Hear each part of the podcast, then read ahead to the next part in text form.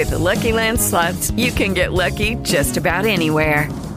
This is your captain speaking. Uh, we've got clear runway and the weather's fine, but we're just going to circle up here a while and uh, get lucky. No, no, nothing like that. It's just these cash prizes add up quick. So I suggest you sit back, keep your tray table upright, and start getting lucky. Play for free at LuckyLandSlots.com. Are you feeling lucky? No purchase necessary. Void where prohibited by law. 18 plus terms and conditions apply. See website for details. Lucky Land Casino asking people what's the weirdest place you've gotten lucky? Lucky? In line at the deli, I guess? Aha, in my dentist's office. More than once, actually. Do I have to say? Yes, you do. In the car before my kids' PTA meeting. Really? Yes. Excuse me, what's the weirdest place you've gotten lucky? I never win and tell. Well, there you have it. You can get lucky anywhere playing at LuckyLandSlots.com. Play for free right now. Are you feeling lucky? No purchase necessary. Void where prohibited by law. 18 plus. Terms and conditions apply. See website for details.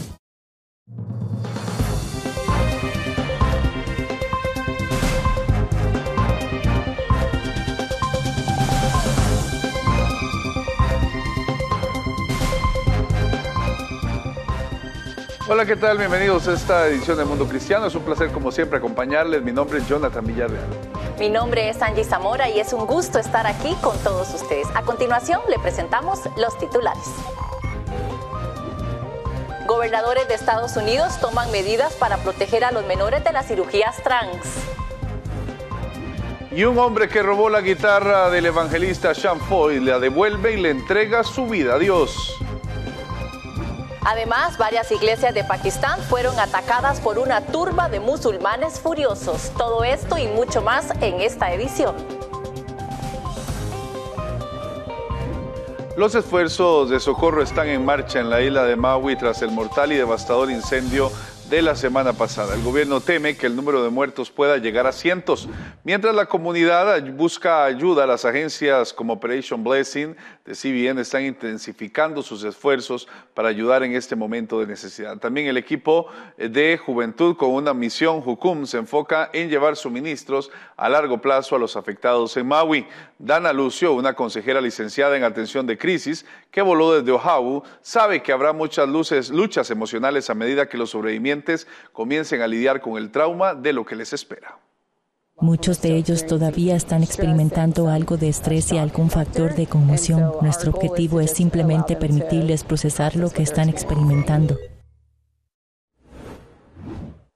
En Australia Occidental, las niñas menores de 16 años podrán abortar sin el permiso de sus padres, según las medidas propuestas presentadas al Parlamento del Estado. Y es que actualmente la ley requiere que una adolescente menor de 16 años que todavía vive en el hogar o depende de un padre o tutor informe a ambos si está considerando un aborto. El padre o tutor también debe participar en la conversación entre el adolescente y el médico. Sin embargo, la decisión final sigue siendo del menor.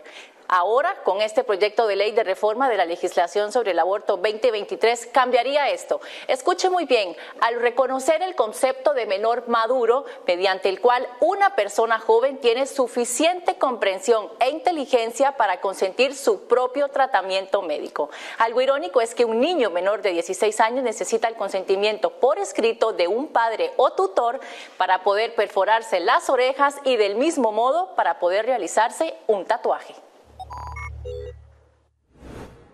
Y varios gobernadores de Estados Unidos están tomando medidas para prohibir los tratamientos y el cambio de sexo en menores de edad. La firma de nuevas leyes ayudará a los niños a preservar su infancia y sus valores, limitando la marcada agenda LGBT por parte del presidente Joe Biden. Cada vez más son los estados que están implementando políticas en contra de la mutilación infantil, debido a los testimonios de quienes han atravesado este adoctrinamiento, a quienes se les arrebata la oportunidad de tener una vida normal e incluso hasta la fertilidad, como es el caso de Chloe Cole, una mujer de 17 años que se arrepiente de sus esfuerzos de transición para identificarse como hombre. No sé si eres capaz de llevar a cabo una gestación completa y podría tener un mayor riesgo de padecer ciertos tipos de cáncer principalmente el cáncer de cuello de útero. ¿Y por qué no tengo mis pechos? Ya no tengo mis pechos. No puedo amamantar a los futuros hijos que tenga. En su lucha por proteger a los niños y jóvenes, Alabama es el último estado que se suma a otros 21 en aprobar una ley que impediría a los bloqueadores de la pubertad perjudiciales y experimentales, las hormonas sexuales cruzadas y las cirugías mutilantes irreversibles de quienes luchan contra la confusión de género. La ley penalizaría a médicos y proveedores de salud con hasta 10 años de prisión o una multa de 15 mil dólares, o ambas cosas, si recetan bloqueadores de la pubertad hormonas a una persona menor de 19 años. Las prohibiciones a la cirugía no solo se quedan en Estados Unidos. Inglaterra cerró su única clínica dedicada específicamente a la identidad de género para niños y jóvenes, tras informes de que tales tratamientos no son seguros. E incluso la clínica está acusada de presionar a los niños a tomar medicamentos que bloquean la pubertad y el informe dice que un número significativo de infantes con problemas cognitivos y de salud mental necesitaban un examen más profundo antes de recomendar una operación de cambio de sexo. Recientemente la Cámara Baja de Rusia aprobó una ley que prohíbe el cambio de sexo tanto en el quirófano como en los documentos de identidad.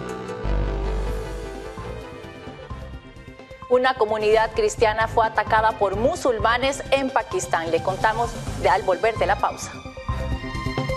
Club 700 hoy regresó al aire con un formato renovado.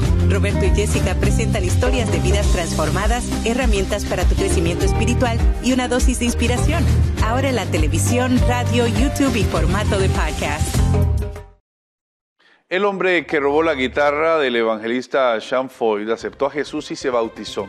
Durante el verano, el líder de Let Us, Let Us Worship, Sean Foyt, compartió en las redes sociales que su preciada guitarra Gallagher de 1967 había sido robada por un hombre que irrumpió en su vehículo. Unos días más tarde, un amigo que Foyt encontró, eh, encontró perdón, la guitarra en una de las casas de empeño y la volvió a comprar. Y poco después, eh, Sean, el amigo de Foyt, se topó con un hombre, Zach, que confesó haber robado la guitarra y pidió perdón por lo que había hecho. El evangelista celebró esta, este milagro desde sus redes sociales. Hola a todos, este es nuestro hermano, su nombre es Zach. Y amamos a Zach.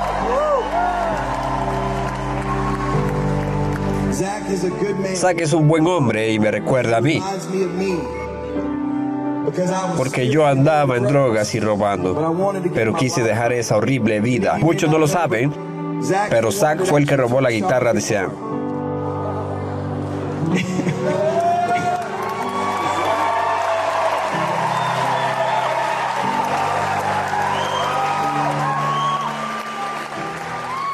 Ahora eres un hombre perdonado. Amamos a Zach.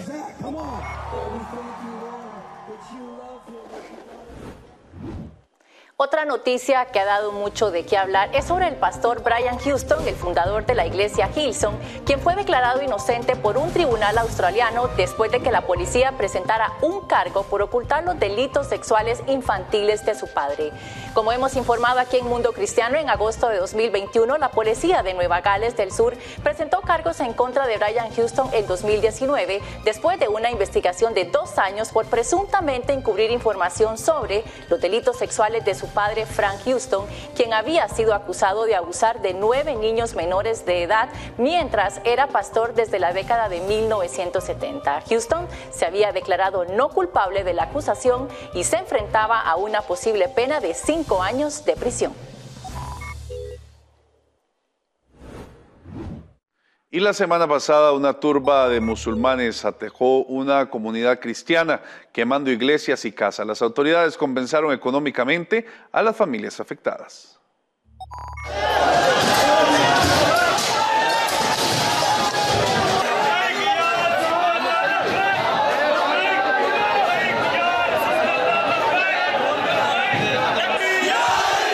Una turba musulmana irrumpió en la localidad cristiana en la provincia oriental de Punjab, en Pakistán. Quemó tres iglesias y demolió la casa de un hombre. El ataque a la colonia cristiana se produjo después de que algunos musulmanes que vivían cerca acusaran a un cristiano local, Raya Amir, y a su amigo de profanar páginas del Corán.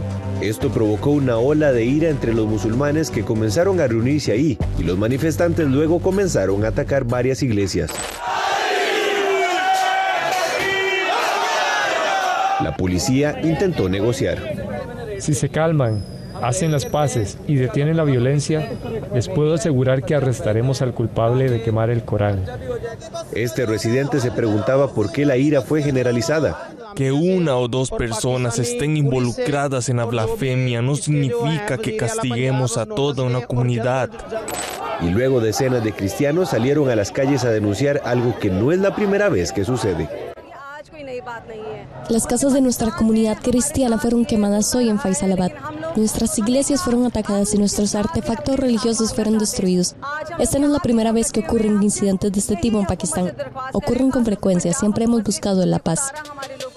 Según las leyes sobre blasfemia en Pakistán, cualquier persona declarada culpable de insultar la religión o a figuras religiosas puede ser condenada a muerte. Y aunque el gobierno poco ha hecho para controlar esto, al menos compensó económicamente a las familias cristianas afectadas por este conflicto. El gobierno les está dando una cantidad de 2 millones para la reparación y mantenimiento de sus casas. Según las instrucciones del primer ministro, la reparación y el mantenimiento de las iglesias estarán terminados. Si bien las autoridades aún no han ejecutado una sentencia de muerte por blasfemia, la mera acusación puede provocar disturbios y a menudo esto se usa para venganzas personales, especialmente contra cristianos. Seguimos con más y en medio de la zozobra que causa la espiral de violencia que se vive actualmente en Ecuador, se realizaron las elecciones presidenciales luego de que en mayo de este año el actual presidente Guillermo Lazo convocó elecciones anticipadas en medio de un proceso de destitución contra él. Esto por acusaciones del malversación de fondos. Veamos cómo se vivió esta jornada. Este domingo 20 de agosto, 13.4 millones de ecuatorianos acudieron a las urnas para elegir a quienes serían el nuevo presidente y vicepresidente de la República. Además de seleccionar a legisladores y pronunciarse sobre las consultas populares del Yasuní ITT y Chocó Andino. En medio del estado de excepción, la jornada electoral transcurrió sin incidentes, aunque los candidatos tuvieron que acudir a votar en medio de fuertes medidas de seguridad. Luego de una jornada electoral de aproximadamente 10 horas, la presidenta del Consejo Nacional Electoral, Diana Tamail, fue quien informó que cuando se habían contabilizado más del 85% de los votos, se confirmaba una segunda vuelta electoral entre los candidatos Misa González y Daniel Novoa. González, heredera del expresidente Rafael Correa, con el 33%. Agradecer primero a toda la militancia de la Revolución Ciudadana. Segundo, a todos nuestros compañeros candidatos a la Asamblea Nacional, principales, alternos. Y finalmente, aunque debieron ser los primeros, a todos los ciudadanos de esta patria hermosa. Con 24% le siguió Novoa. El joven de 35 años es hijo del empresario y político Álvaro Novoa, que en el 2006 perdió la segunda vuelta ante Correa. mañana estaremos de vuelta con la gente, que es donde nosotros debemos de estar ahora. Estas elecciones se realizan en medio del caos que se vive actualmente en el país debido al aumento de la violencia, lo que representará un gran reto para el nuevo presidente que ocupará el cargo hasta mayo del 2025. En el contexto de la creciente violencia, diez días antes de las elecciones, el candidato a la presidencia por la lista 25, Fernando Villavicencio, fue asesinado durante un mitin político. Los ciudadanos afirman que esto es solo una muestra de todo lo que ocurre en el país y que necesita un alto. Esto es lo que más le encargan a quien se queda a cargo de la presidencia. Fuerte para que elimine la delincuencia y sicariato. Su trabajo va a ser bien duro, muy duro. Y va a tener que poner mano fuerte, muy, mucha mano fuerte, porque el, eh, el proceso de recuperación de nuestro país, que era un reducto de paz, va a ser difícil. Hay demasiado, demasiado dejaron crecer a las mafias. La segunda vuelta estaría prevista para el 15 de octubre del año en curso. Desde Guayaquil, Ecuador, Josabet Carchi, Mundo Cristiano. Hemos escuchado de una iglesia que está abrazando a los corazones más rechazados de Petare en Venezuela. Este pequeño pero sustancioso equipo puesto por Dios en esta comunidad nos cuenta lo que Jesús está haciendo y nuestro equipo dijo presente desde lo más alto de Caracas. Veamos. Petare, uno de los barrios más peligrosos de Caracas, es una comunidad que enfrenta muchos desafíos sociales y económicos. La pobreza, la violencia y la falta de oportunidades son problemas endémicos en la zona. A pesar de estos retos, la iglesia cristiana ha surgido como una fuerza positiva en la comunidad, brindando esperanza y apoyo a quien más lo necesita. Sucre, La Suiza, Corazón del Pueblo, Maca son tan solo algunas de las comunidades que han sido impactadas por el amor de Jesús a través de Renovación, una pequeña iglesia que se ha dedicado desde sus inicios a trabajar el cuerpo, alma y espíritu con personas en condición vulnerable. Hemos visto niños en extrema pobreza, mujeres prostituirse, pero también como hemos visto eso, hemos visto cómo Dios ha transformado esas vidas y así hay dos perspectivas maravillosas que me ha tocado vivir estando aquí en Petare. Como el Señor pudo hacer en la vida de las mujeres, en la vida de los niños, Renovación, esta iglesia que queda en uno de los sectores de Petare, ha visto un milagro tras otro, desde convertir una casa donde se enseñaba a vender drogas a los más pequeños en un centro de educación primaria, hasta la transformación también de vidas dedicadas a la trata de mujeres. Por lo que has hecho con nosotros, Padre amado, te damos gracias, Espíritu Santo. Justamente aquí donde estamos en esta cancha, inició toda la historia de restauración porque ahí decide reunir a 15 niños que, se, que venían acá a hacer deporte y que estaban siendo influenciados mucho por la violencia o la delincuencia en lugar, los reúne en una casita y empieza a ir a la historia transformadora de nuestra comunidad. Y hoy en día el Señor ha abierto puertas para tener ya un lugar físico donde podemos adorarlo, donde no solamente van estos 15 jóvenes, sino que van los padres y estos padres han invitado a los vecinos y podemos decir que la comunidad del súper de Petar adora. El trabajo incansable de los hijos y el compromiso con la comunidad es un ejemplo inspirador de cómo la fe puede convertirse en acción positiva en el mundo. Pese a cómo muchas personas puedan ver a Petare, la iglesia ve una comunidad transformada por el poder de Dios. Vemos a Petare como una tierra completamente fértil para, para poder construir, para poder enseñar, para poder edificar la palabra del Señor y eres ojo. De esa manera vamos a petar en actual. Desde Caracas, Venezuela, reportó Leona Díaz para Mundo Cristiano. La Sociedad Bíblica de Colombia refuerza todos los refuerzos para poder llevar la palabra de Dios a todos los idiomas del país. Más detalles al volver de la pausa. La mejor noticia es que aunque la vida tiene momentos duros, fui la vergüenza de Las Vegas. La más grande vergüenza que alguien haya pasado en Las Vegas es Olga Biskin cuando Juan Gabriel la planta. Siempre puede mejorar. Entonces Dios no solamente me salvó la vida, sino que me libró de la cárcel. Solo hay que decidirse por el camino correcto. Cuando no quieres tu vida y empiezas a entregar tu vida por otras personas, ahí es en donde te das cuenta que vale la pena vivir.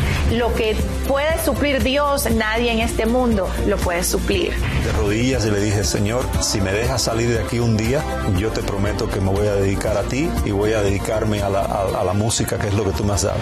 Conéctate a Vive Más y experimenta las historias de personas que descubrieron que vivir es mucho más que existir.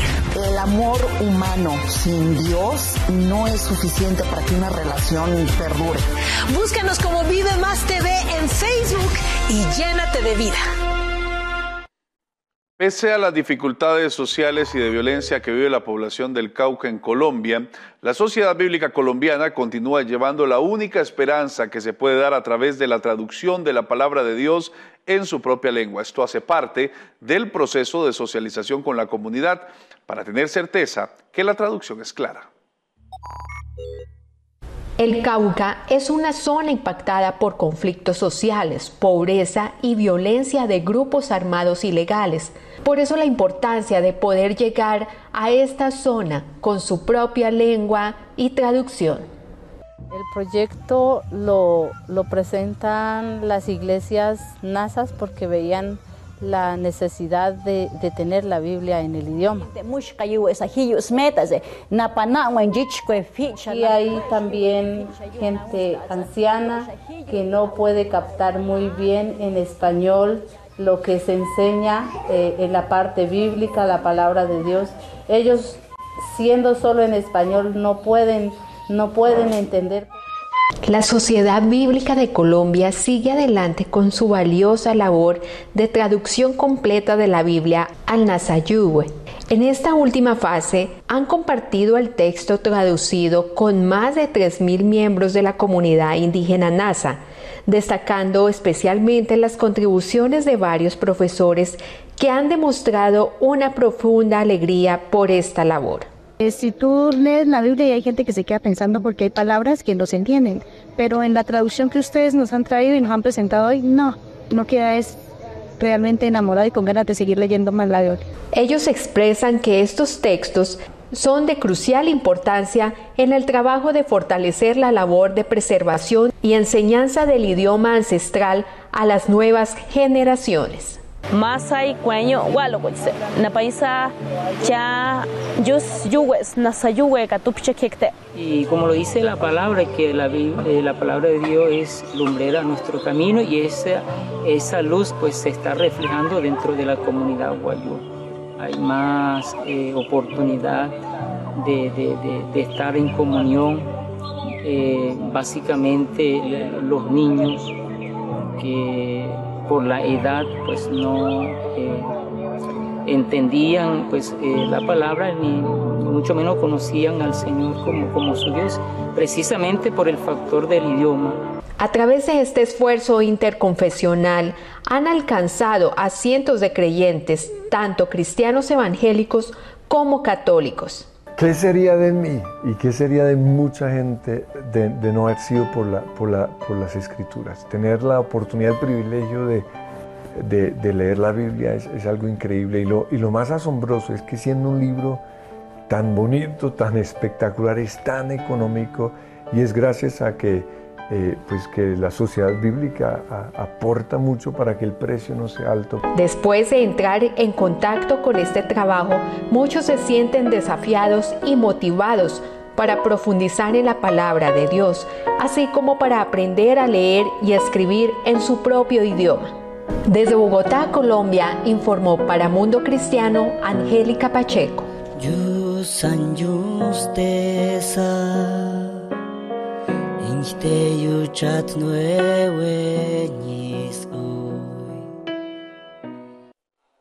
Hoy honramos a Scott Ross de CBN, que se fue a casa con el Señor el viernes a la edad de 84 años. Scott ha sido un reportero, presentador y personalidad muy querido desde los primeros días de CBN.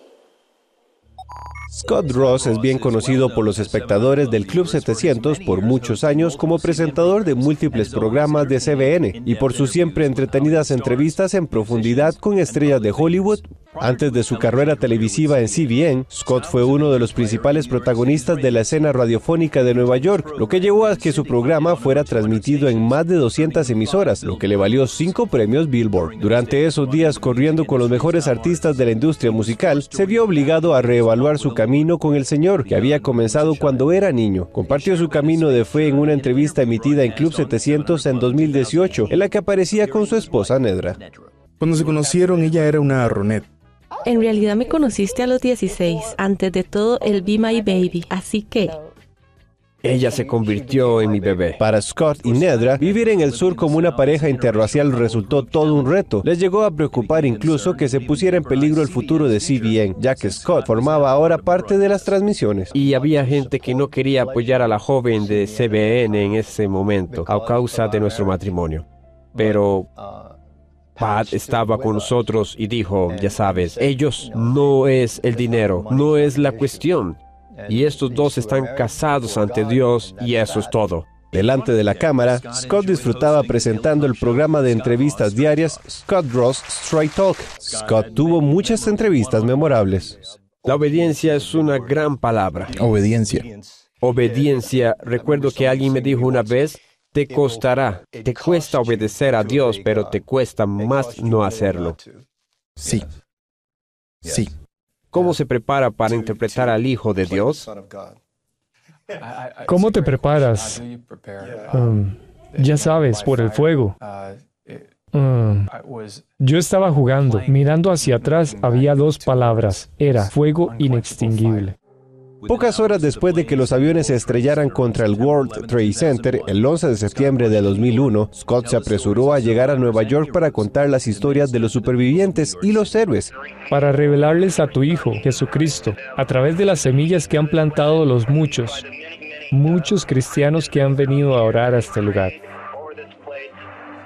Estuvo brevemente marginado cuando se enfrentó a un diagnóstico de cáncer extremadamente grave en el 2015. En los años posteriores a su recuperación, Scott viajó a menudo a Israel, llevando a los telespectadores historias en profundidad de Tierra Santa, centrándose en la arqueología bíblica y las tensiones en Oriente Medio. Scott será recordado durante mucho tiempo por sus importantes contribuciones al Club 700 y al Ministerio Mundial de CBN.